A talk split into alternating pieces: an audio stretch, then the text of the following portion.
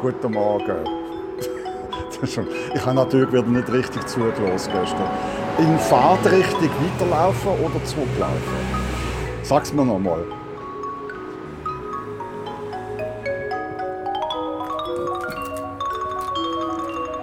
Bist, bist schon sehr nah dran. Irgendwie, so. aber das hat mich irritiert.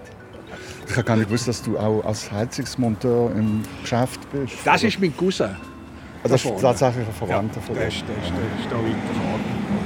Und ihm und seinem Brüder gehört das auch. Ah, okay. Das ist, äh, und da also bin ich bei ihnen zu Miet. Und das ist jetzt da der, der Gastgarten, also von der Gastwirtschaft ja. Stern.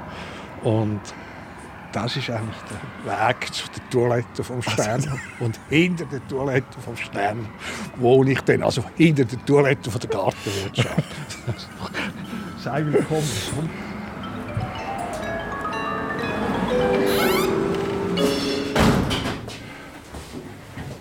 So. Jetzt, komm, was setzt dich da? Da ist das, da wohne ich, das ist meine, mein, mein Raum.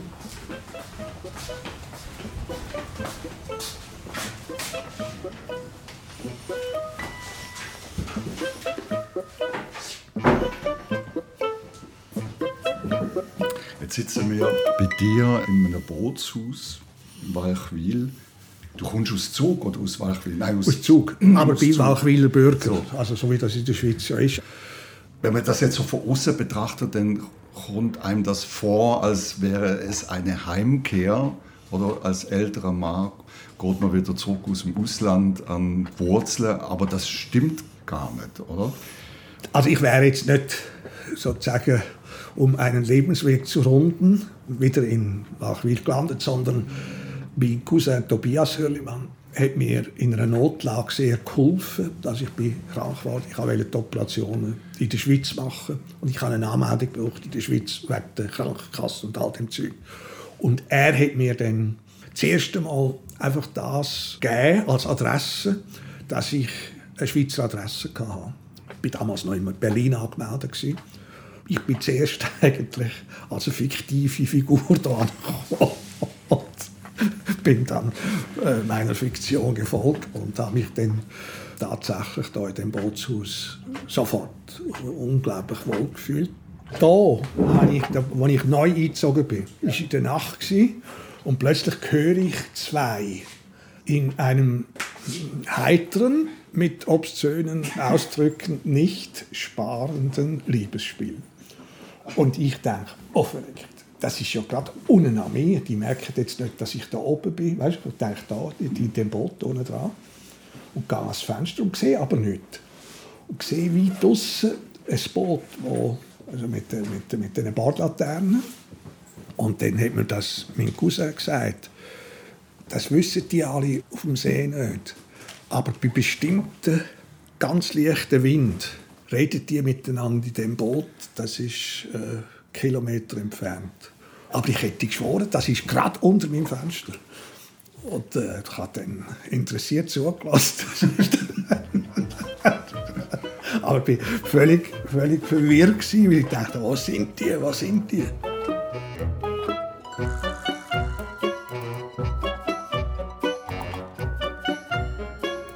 Weiß nicht, wie es dir geht oder wie, wie man in Basel aufwächst, ob man dann irgendwie am Rhein verhaftet bleibt oder darum bist du jetzt wieder am Fluss in Berlin, wo meine Kindheit wirklich etwas Traumhaftes hat, das hat immer mit dem See zu tun gehabt.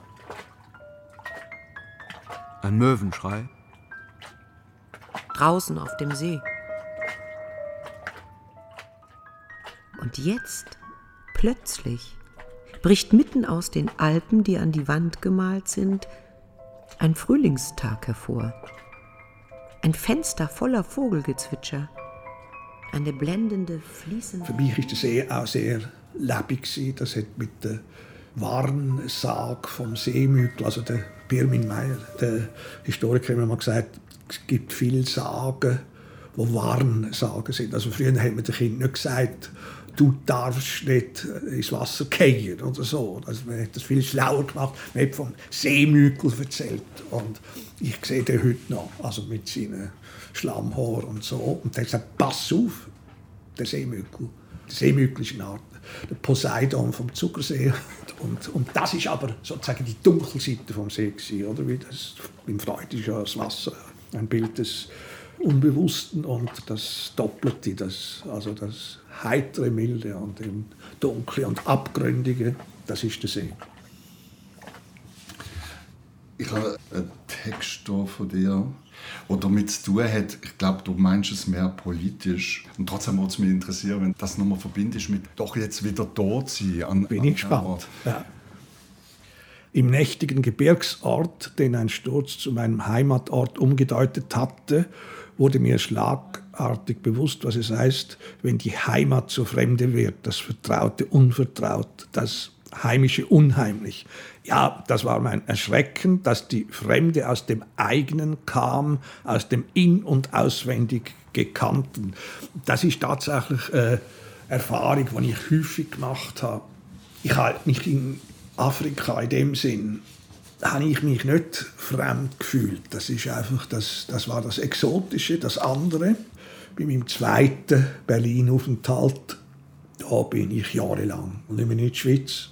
Wenn ich aber auf Zug gekommen bin, dann ist das vollkommen mir fremde Stadt.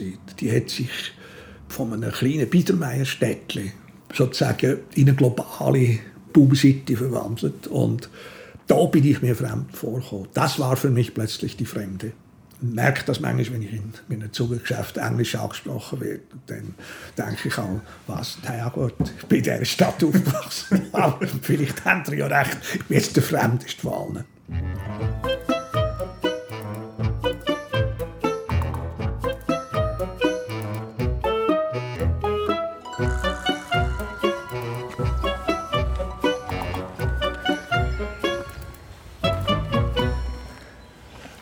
Wow, das sind ja schicke Häuser.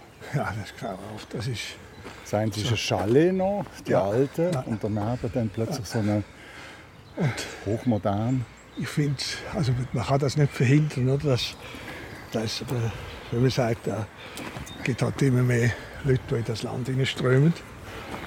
Äh, Kanton Zug mit 81 Nationen, ja, die brauchen Wohnraum.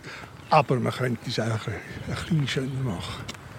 Also das ist immer nur die, die, die, das, das Kastenprinzip, oder? Möglichst aus jedem Quadratmeter das Maximum rausholen.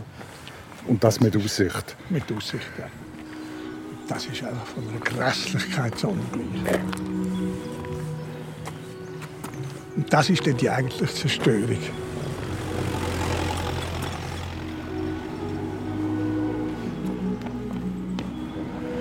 Aber was ist für dich Heimat? Also wenn du das willst definieren Oder wo, wo machst du Heimat fest? Heute?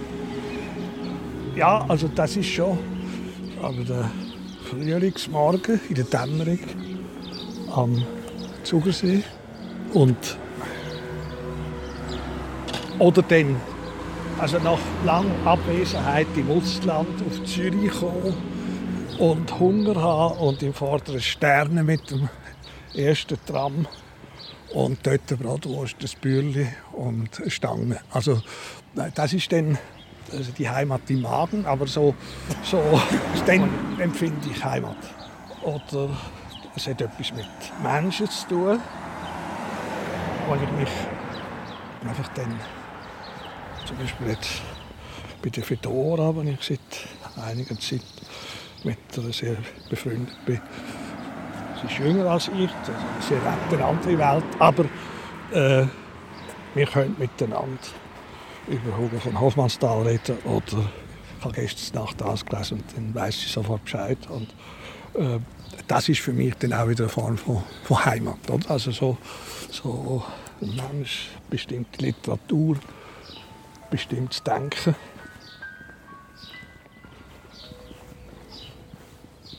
Ist Berlin auch Heimat? Ja, ja. Also würde ich heute sagen, eine verlorene Heimat. Also ich habe Berlin eigentlich zweimal erlebt. einmal zehn Jahre in Kreuzberg und dann 20 Jahre in Friedrichshain, also in den beiden Stadtteilen nördlich und südlich von der Spree. Und ich habe eigentlich meine ja, Beziehungen zu Menschen, Freundschaften, die sind alle in Berlin.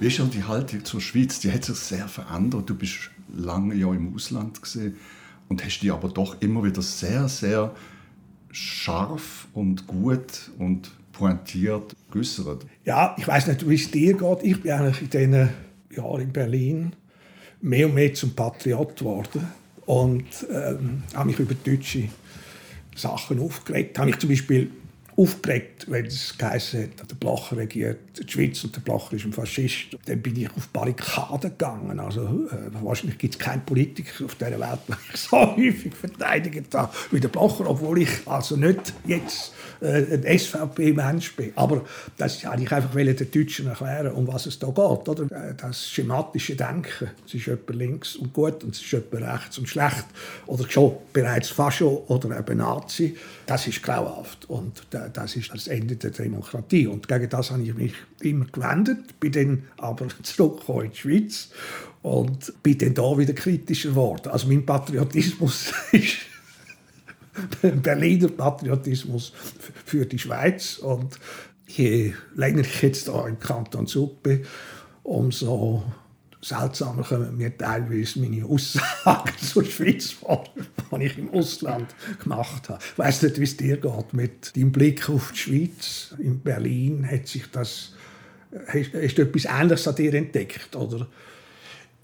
Bei mir ist es eher, wegen dem frage ich auch, weil für mich hat sich das mehr entfernt. Also ich mhm. habe ja immer so eine nebulöse Idee von Kosmopolitismus gehabt. Also ja. Irgend so eine Idealvorstellung. Ja. Ich lebe in der Welt und bin daheim in New York und in Paris ja. und dort und dort.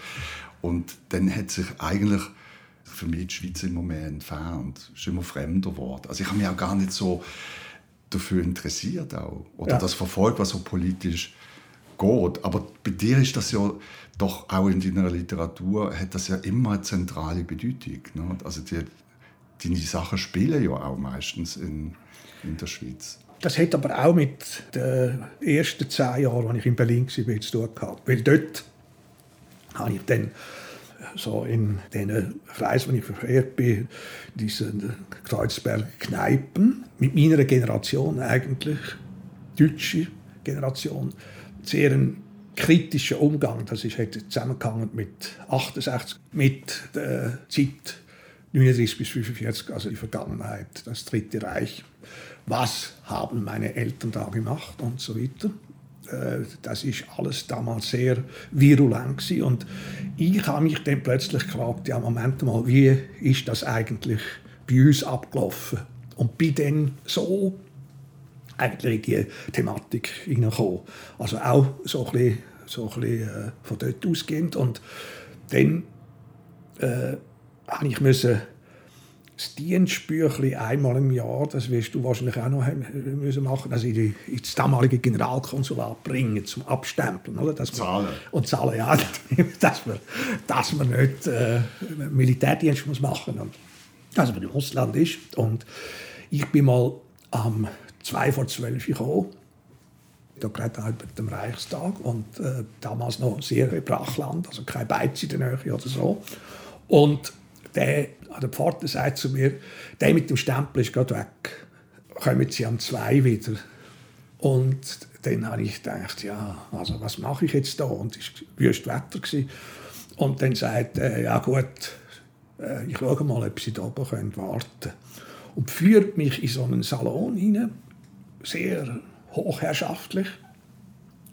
Bilder an der Wand von sämtlichen Gesandten der Schweizerischen Eidgenossenschaft seit 1871, also bis, bis, bis heute.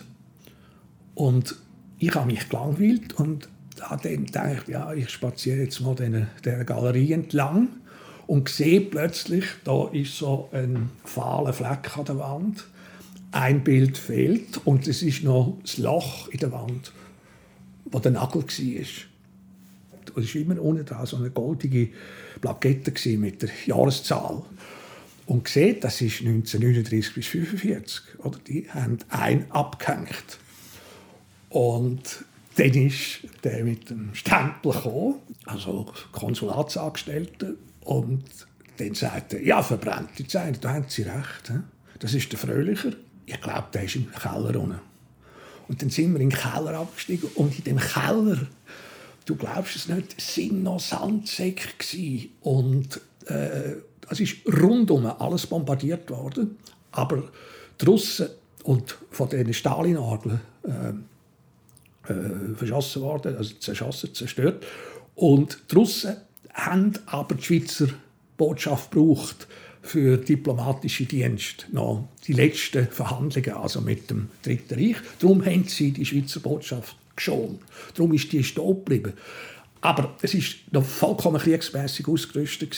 Kübel mit Sand drin zum Löschen. Und, und dann haben wir gefunden, eingepackt in ein Plakat von Arosa aus dem Jahr 1947 verschnürt und haben das ausgewickelt und dann ist der Fröhlicher für der Gesamte von der schweizerischen Eidgenossenschaft äh, in der Hitlerzeit.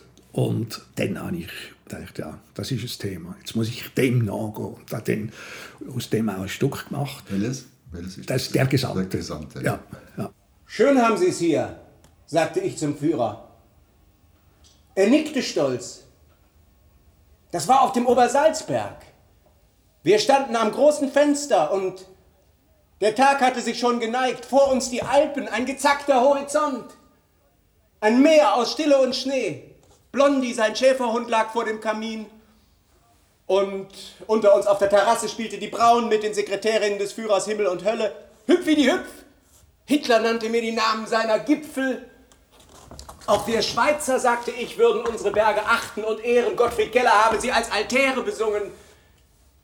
Als Altäre des Vaterlandes, mein Führer. Zudem verstünden wir uns auf die schöne Kunst, aus unseren Felsen Kapital zu schlagen. Der Führer horchte auf. Ich ergriff meine Chance.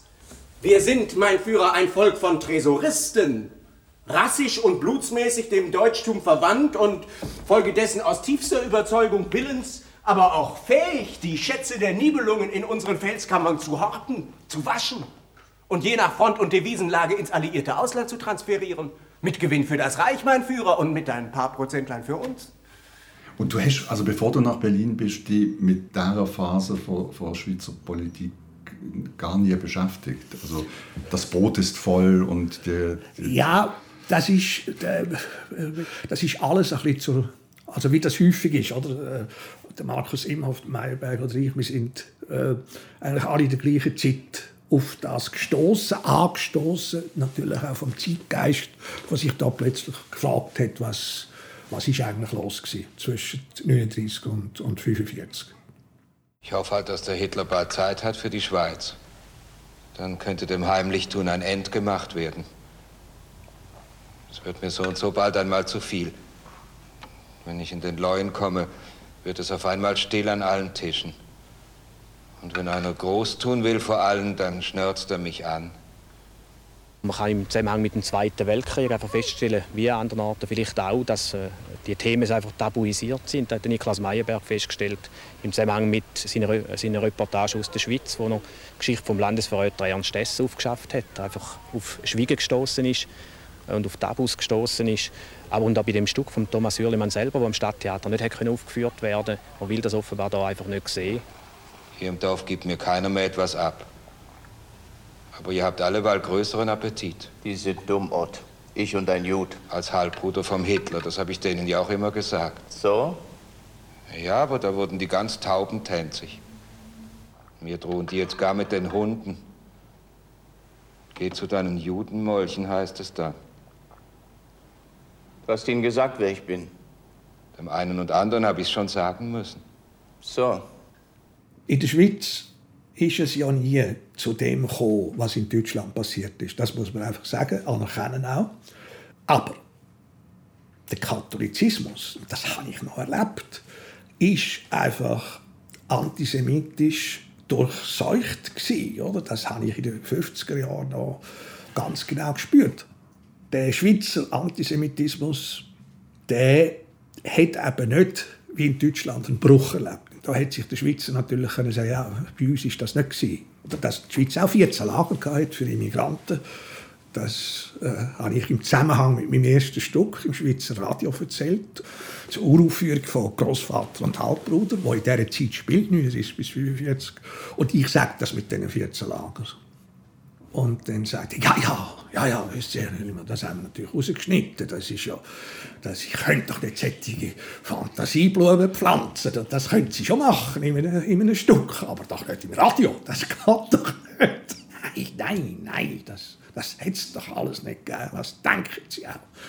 Und, und so war es noch, oder? Also, und so subkutan, oder? Hat, äh, hat dann gewisse Antisemitismus, der jetzt nicht tödlich ist natürlich, nicht in dem Sinn.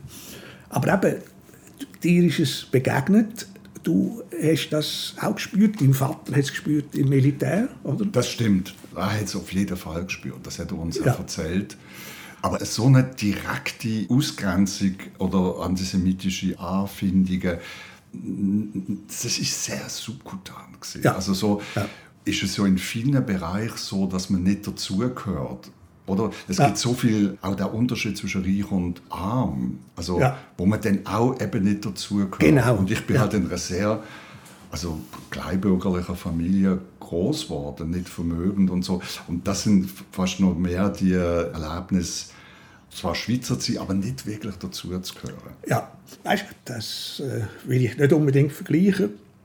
Aber zum Beispiel jetzt mal innerhalb von der ETH äh, Bestrebung gegeben, dass äh, der Lehrstuhl, der vorher der Musk hatte, dass der eventuell an mich geht. Und dann hat mir ein, der bei dem Verfahren beteiligt war, nachher erzählt, dass da mehrere Leute dann gesagt haben, ein Katholik hat da nichts zu also, ja, ja, das hätte es schon noch gegeben. Also, in, auch in dieser, dieser Hinsicht. Oder? Ich bin ja 20 Jahre mit einer protestantischen Pfarrerstochter zusammen gewesen. und ihre Mutter hat äh, ihrer Tochter gesagt, äh, kannst mir jeden Juck bringen, aber bitte kein Katholik. also so die religiösen Vorurteile haben sich aufgehoben, weil einfach die Religiosität mehr oder weniger verschwunden ist. Und das ist also Kirchen in Zug, früher in meiner Jugend voll, die sind heute leer. Ja.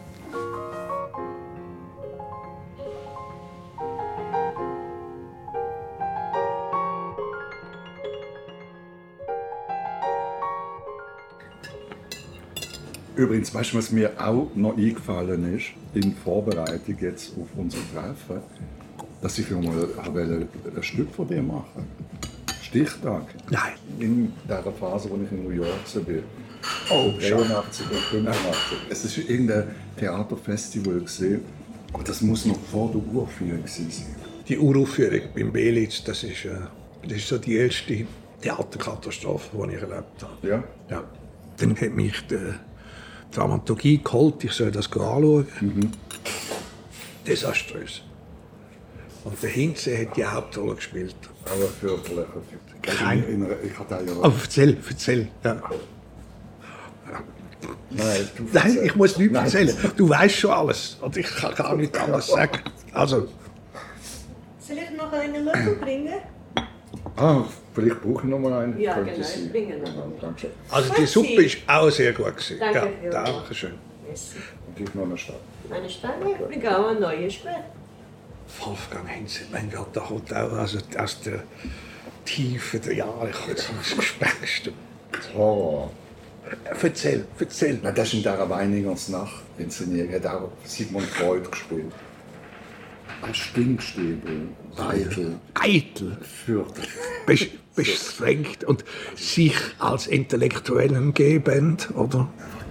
grausam zu einem jungen Regisseur wie mir ja. gesehen. Oder also zum, zum jungen Autor natürlich genau gleich. Ja, klar. Ja, ja. Das ist das ja. Einfach und das Theater. Also ich habe irgendwann einfach gemerkt, dass es nicht meine Welt ist.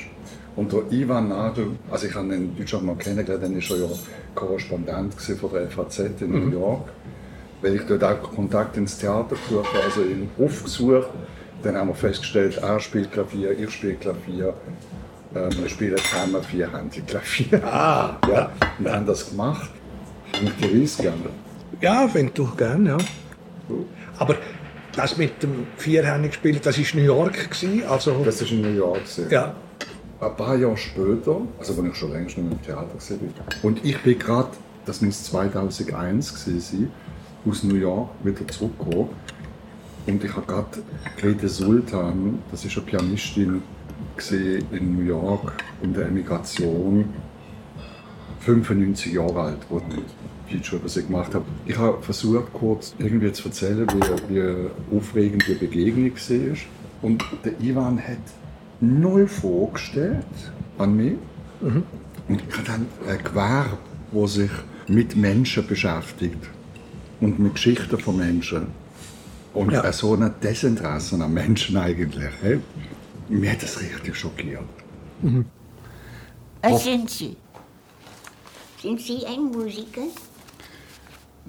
Nein, also ich spiele Klavier. Ich spiele Klavier. Ja. Ich habe früher Theater gemacht, Regisseur, und heute schreibe ich für den Rundfunk. Dokumentation, hauptsächlich Kulturthemen. 41 habe ich das Visum bekommen. Mein Bruder ist umgekommen und, und viele meiner Verwandten sind umgekommen, sind nach dem Osten transportiert worden. Die Reise von Berlin nach New York hat vom Anfang Februar bis Ende Juni gedauert. Was mich interessieren würde, ist, nach der Begegnung mit John Cage, hat es Sie dann mehr interessiert, zeitgenössische Musik zu spielen, als ein Beethoven-Konzert? Musik hat mich interessiert. Mhm. Zeitgenössische und vorbachsche Musik. Ich habe schon in Europa sehr viel moderne Musik gespielt. War gar nicht so, war nicht ein neuer Weg für mich. Immer, mein Leben lang. Und sich in neue Klänge hineinzuversetzen, war für Sie nie, nie ein Problem. Sie meinen außerhalb von Dur und Moll? Ja, Aha, nein, kein Problem. Nein, von Kindheit an. Ich bin Pianistin. Ich habe nie viel gesprochen in meinem Leben. Musik muss gehört werden und gespielt werden, aber nicht, nicht gesprochen. dann setzen wir uns noch einen Moment ans Klavier. Einen kleinen Moment. Okay, don't expect anything. Please. Now what? Spielen Sie Schach? Ich habe lange, lange nicht mehr gespielt. Oh, lass uns. Können wir ein Partie Schach spielen? Das wäre nett. Aber dann können wir uns nicht unterhalten. Warum nicht? Und dabei uns unterhalten? Ja. Aber erst ans Klavier. Aber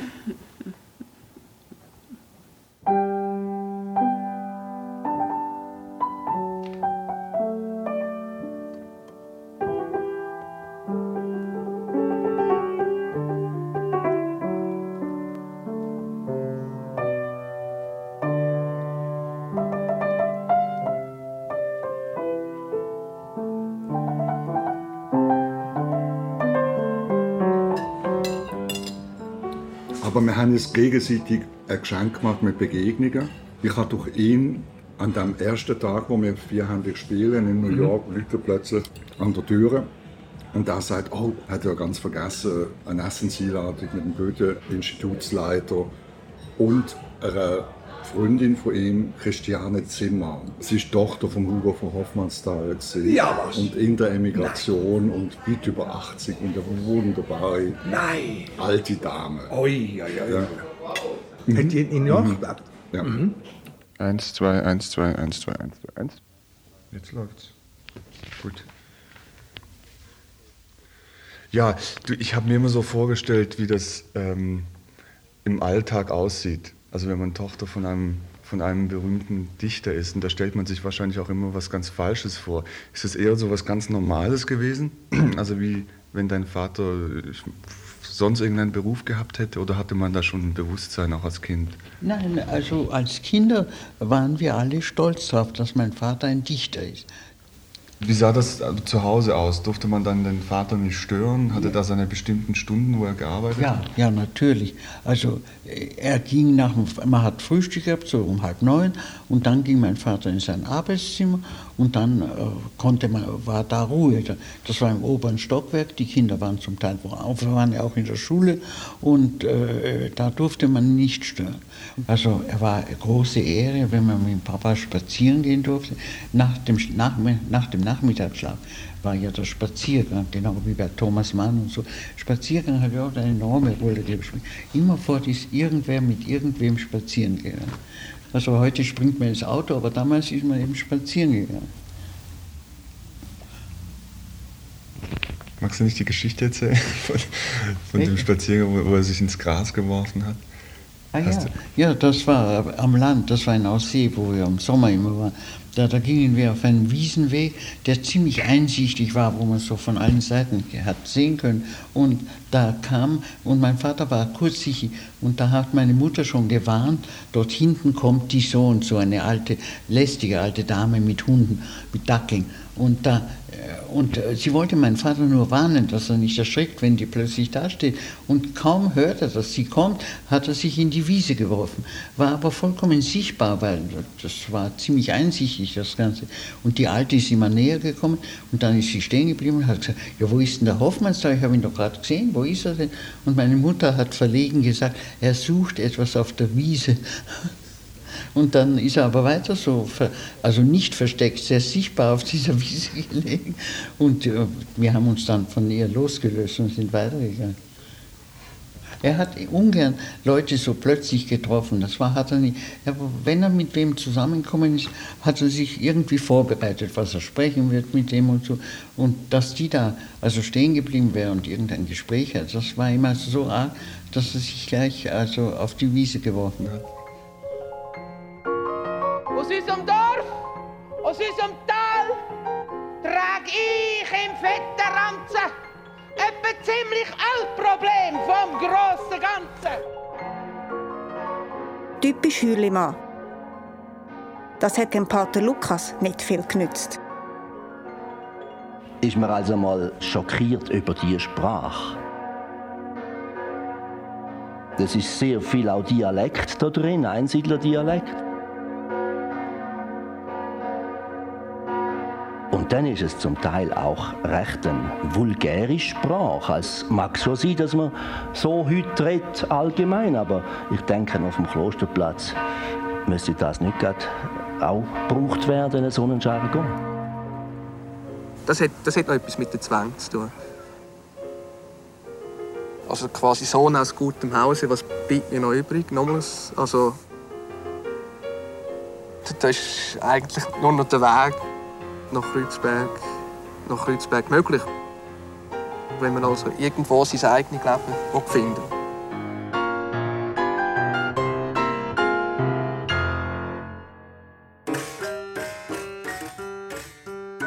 Etwas von dem, was mich in diesen Jahren in der Klosterschule in Einsiedeln am meisten, ja, wie soll ich mal sagen, gedruckt hat, war, dass wir eingeschlossen waren in dem Kloster und dass es nur auf Spaziergang dann manchmal möglich war, an Klosterweiher, der völlig versumpft war, zu spazieren, oder an Silsee, der aber relativ weit weg war. Und also, als ich, als ich als Schillertheater gekommen bin, habe ich mich sofort gesagt, das ist auch so ein Kloster. Und das ist der, da gibt es einen, sozusagen einen Präfekt, das ist der böse Intendant, Hans Litzau. Und äh, er hat eigentlich absolut nicht mögen, vollkommen zurecht, weil ich sozusagen von der ersten Stunde an durchschaut. Ich habe nicht das von ihm genommen, sondern von einem herrschsüchtigen Präfekt, den wir in Einzelnen hatten. Und die Herrscherformen haben sich genau gleich. Das habe ich schon, als er mich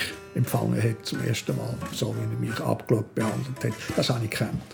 Und dann ist man natürlich, dann schwimmt man wie, der Mann hat das gesagt, wie ein Fisch im System. Und äh, damals ein für alle Mal kennengelernt.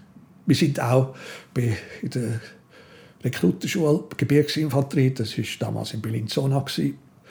Ich war viel zu schwach für, für das, was wir müssen machen Also 45 äh, Kilo Marschgepäck und 9 Stunden Schleppen und solches Zeug. Aber ich hatte kein Problem, weil ich gewusst habe, wie man sich in so einer, sozusagen so einer geschlossenen Welt bewegt. Oder dass man sofort muss gewisse Verbindungen suchen muss. Also ich habe dann, dann schon vor dem ersten Marsch den Elbler kennengelernt und der hat mir dann das über Stunden lang getragen. Ihm hat das überhaupt nicht ausgemacht, sich noch 45 Kilo vor, vorne anzuhängen. Aber er hat auch von mir profitiert. Er ist dann angeschnauzt worden von so einem durchgeknallten Leutnant, den ich gesehen Also in dem wächst jetzt ein Zorn, oder? Vielleicht bringt er ihn um. Und dann hat er gesagt, warte, machen wir nachher.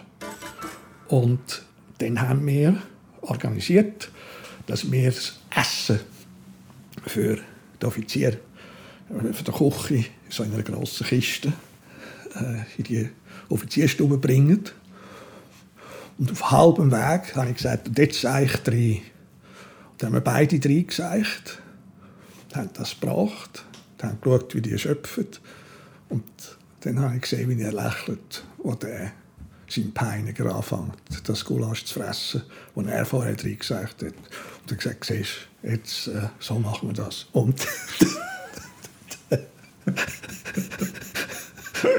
und nicht, sonst, sonst wäre er in den Knast gewandert, oder? Aber er musste etwas unternehmen, sonst wäre er dran verreckt.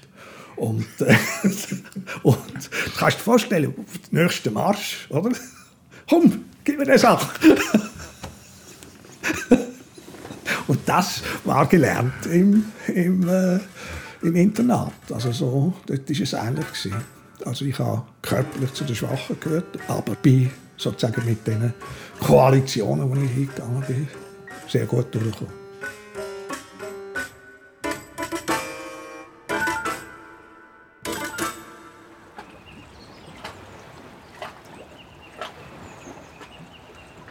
das ist schon auch fast wie eine Einsiedelei oder so eine ja. Mönchszelle. Oder, ja. Also schöne natürlich, ja, luxuriös. aber als der Bote Strauß da war, der hat mich besucht und also gerade ist reingekommen diesen Posten kannst du halten bis zuletzt, weil also ebenerdig und gerade Bushaltestelle und eine Schiffhaltestelle also, also Fluchtmöglichkeiten und äh, alles Nötige ist vorhanden, aber nicht zu viel. Also wir auf einem Kriegsschiff, oder? Also so äh, keine Kinder, keine Pflanzen, keine Weiber. das war also. Und, und dann hat er auch gesagt, und eigentlich kehrst du ja zurück so in deine alten Zeiten. Und hat etwas von dem. Also wenn sich die meine Aussichten aus dem Fenster, je älter dass ich geworden bin, sozusagen, je beschränkter die Aussicht auf ein noch länger andauerndes Leben wird, desto schöner werden die Aussichten nach außen. Also das kompensiert sozusagen, was an Lebenszeit immer geringer wird, wird immer größer an Sicht in die Ferne zu den Horizonten. Also ich könnte jetzt nicht mehr in dieser Wohnung leben wie in Berlin, wo dann also das war auf die Weberwiesen raus, weißt? und ähm, es wären jetzt schon, die Häuserziele auf der anderen Seite vom Park, wären wir schon zu nahe.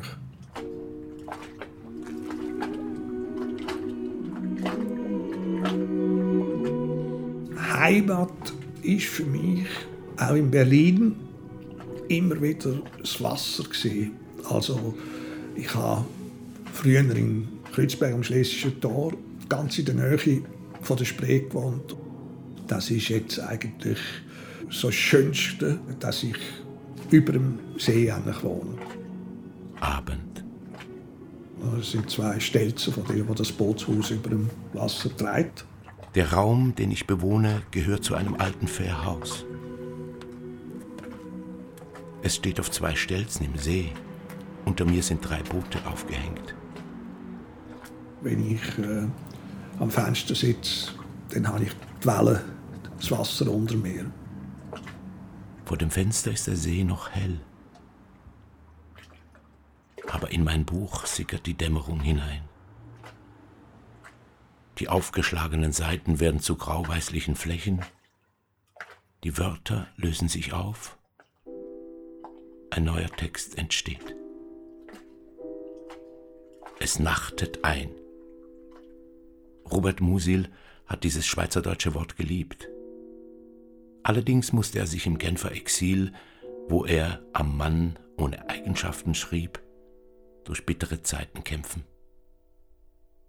Es sei, notierte er, ein ontologisches Kunststück in der Schweiz zu überleben. Nicht nur in der Schweiz, offenbart mir mein Dämmerungsbuch. Existieren ist ein Kunststück. Meine Einrichtung ist karg. Ich besitze den Lehnsessel des Vaters, die Kommode der Mutter, ein Stehpult und volle Bücherregale. Nichts Überflüssiges an Bord, wie auf einem Kriegsschiff. Keine Stufen, alles Nötige zur Hand, eine Kochnische, eine Dusche. Vor den Fenstern der weite Horizont. In alten Zeiten hauste hier der Fährmann, der die Reisenden am Stehruder vom Ostufer des Zugersees hinüberbrachte nach Immensee, von wo es dann durch die hohle Gasse weiterging nach Küsnacht an den Vierwaldstätter See. Aber Tausende kamen hier vorbei. Und im Einnachten meine ich auf dem Steg vor dem Südfenster eine Schar von Reisenden zu sehen, stumm dem heranrudernden Fährmann entgegenblickend, bereit für die Überfahrt.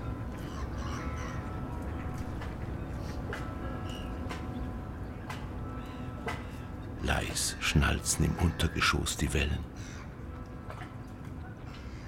Über der Rigi dem hohen Berg am anderen Ufer glitzern Sterne. Ich schaue wieder zum Südfenster. Der Steg ist leer. Die Reisenden sind fort.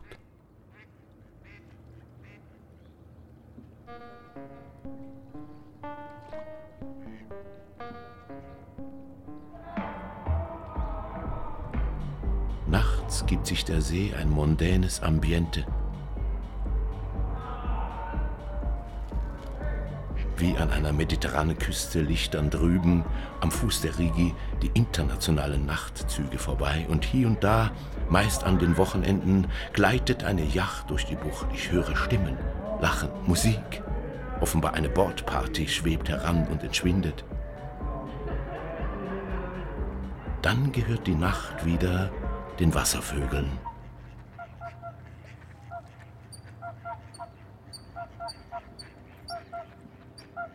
Schnarren, Quarren, Quorren, Hupen, Plattern, Flattern. Manchmal springt ein Fisch, taucht klatschend wieder ab, oder ein Schwanenpaar schlägt wild mit seinen Flügeln und schwirrt dann knapp über dem Wasser hinaus in die Nacht.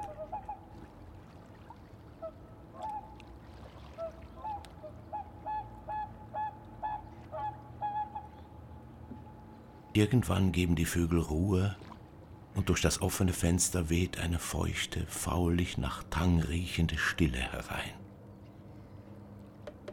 Der See bekommt einen finsteren Glanz, die Sterne strahlen heller, und gelingt es mir, nicht mehr nach innen zu hören, sondern mich auf das Lecken der Wellen, an den verschlammten Stelzen des Fährhauses zu konzentrieren, reise ich auf der Yacht oder mit dem Schwanenpaar in die Traumwelt hinüber. Meistens erwache ich eine Stunde vor der Dämmerung, wenn Herr Tschümperlin im nahen Fischerhaus seinen Außenbordmotor anreißt. Dann tuckert er hinaus und da die Schallwellen auf der glatten Wasserfläche ungehindert dahingleiten, wird das Gedröhn des sich entfernenden Kahns kaum leiser.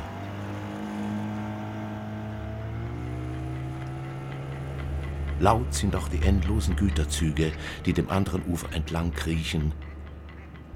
aber die Wasservögel schlafen noch, den Kopf ins Gefieder gedrückt oder scheinen stumm darauf zu warten, gemeinsam mit den Luftvögeln, die in den nahen Pappeln wohnen, das erste Licht zu begrüßen.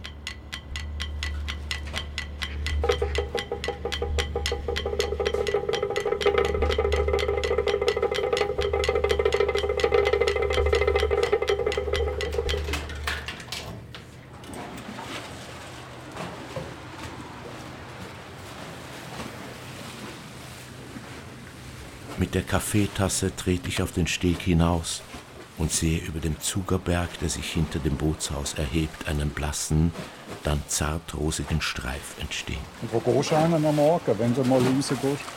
Ja, meistens da auf den Steg runter.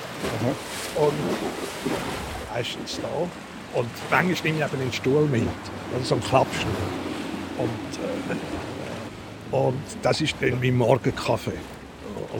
Ganz äh, allein mit mit dem See. Von den Wäldern streicht Kühle herab. Ich kehre ins Haus zurück, an mein Fenster zwischen den hohen Regalen, und auf einmal wird der Kahn mit Herrn Schümperlin vom Nebel verschluckt. Das andere Ufer und die Steilwand der Riege lösen sich auf, weit wird die Welt weit und weich und unmerklich heller. Auch im Buch, das offen auf dem Stehpult liegt, vollzieht sich die Dämmerung. Auf den beiden Seiten wimmeln schwarze Zeichen mit düsteren Zwischenräumen, aber schon im nächsten Augenblick, als würde eine unsichtbare Hand mit Zaubertinte schreiben, wird das Schriftbild klar. Das Morgengrauen versickert. Und der vom Schmerzensglück der Träume verwandelte Leser kann es kaum glauben, dass er denselben Roman wie gestern Abend in den Händen hält. Neugierig beginnt er zu lesen und plötzlich singt alles und schreit und jault, als würde das Fährhaus irgendwo im Dschungel liegen, an einem lehmgelb sich dahinwälzenden Strom. Ob das Dampfboot, das ich, der wahnsinnige Allmeier, aus Joseph Conrads Roman seit Monaten erwartet, doch noch kommt.